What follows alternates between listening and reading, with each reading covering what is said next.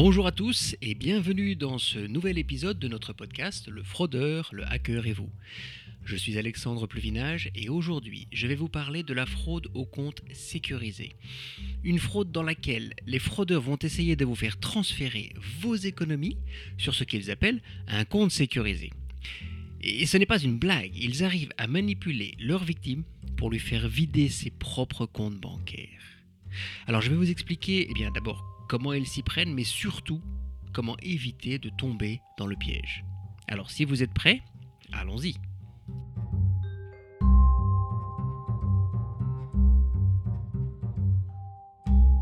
La fraude au compte sécurisé est quelque chose que l'on a vu apparaître en 2020 lors du premier confinement.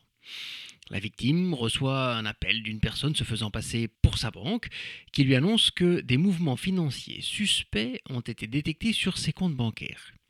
En vérifiant, la victime s'aperçoit que de l'argent a été transféré de son compte épargne vers son compte à vue ou compte courant. Parfois même l'argent a fait la navette plusieurs fois entre les différents comptes bancaires sans aucune raison apparente. Mais que dois-je faire alors? demande la victime inquiète. Nous pensons que des fraudeurs ont accès à vos comptes bancaires, répond le faux banquier au téléphone. Mais rassurez-vous, je suis là pour vous aider. Le faux banquier lui explique ensuite que l'équipe antifraude de la banque est en train d'enquêter sur ces opérations suspectes et qu'il est plus prudent de transférer les fonds sur un compte sécurisé à l'abri des fraudeurs eh bien, le temps de l'enquête. Alors toujours inquiète, la victime transfère bah, tout ou partie de son argent sur ce fameux compte sécurisé.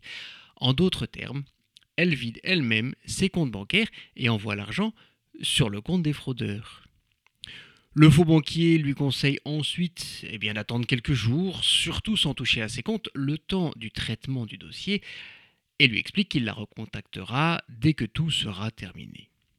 Sauf que personne ne revient jamais, alors, inquiète de ne rien entendre de sa banque, la victime appelle, mais c'est trop tard.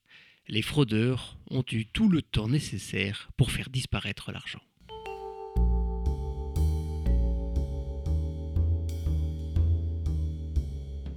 Vous vous demandez peut-être comment les fraudeurs connaissent le nom de la banque de leur victime.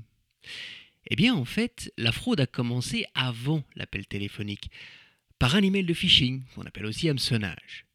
En cliquant sur le lien dans l'email au nom de sa banque, la victime a confirmé qu'elle était cliente de la banque dont les fraudeurs usurpent l'identité.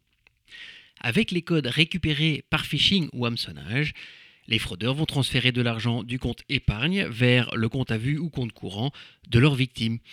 Dans la plupart des banques, il ne faut pas de signature pour ce genre d'opération, ce qui est assez normal puisque l'argent ne quitte pas les comptes du client, c'est un simple transfert entre comptes propres. Mais ça suffit pour inquiéter la victime.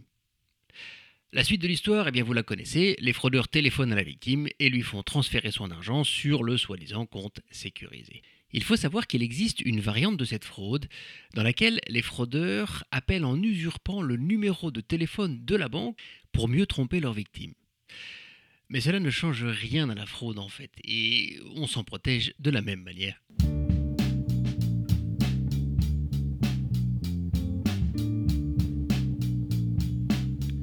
Deux éléments permettent de repérer cette fraude. Le premier est le terme compte sécurisé. Vous devez savoir que tous les comptes bancaires sont sécurisés par nature. Il n'y a pas de compte plus sécurisé que d'autres. C'est une invention des fraudeurs. Donc si on vous explique qu'il faut transférer votre argent sur un compte bah, plus sécurisé, en fait on se moque de vous. Le second élément alertant est le fait que vous deviez effectuer une opération vous-même, ici le virement. Je vous rappelle que la personne au téléphone dit vous appelez de votre banque. Et si c'est vraiment la banque, eh bien elle peut très bien effectuer l'opération elle-même je peux même vous dire que si une banque détecte une opération suspecte sur le compte d'un de ses clients, elle va d'abord prendre les mesures de protection avant même de l'appeler pour vérifier. Et pour ce faire, elle va peut-être bloquer temporairement le compte bancaire ou empêcher les virements à partir de ce compte, eh bien le temps de vérifier. Donc si la banque appelle pour demander d'effectuer un transfert, eh bien ça n'est pas la banque. Voyons maintenant ce qu'il faut faire si vous êtes confronté à cette fraude au compte sécurisé.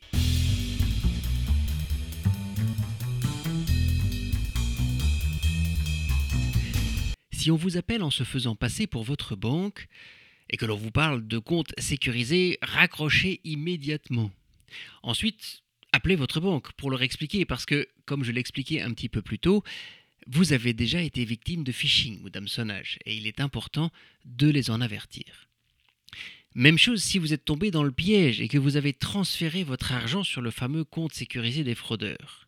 Si vous réagissez rapidement, il est parfois possible de faire bloquer les fonds sur le compte des fraudeurs, mais il faut aller vraiment très vite.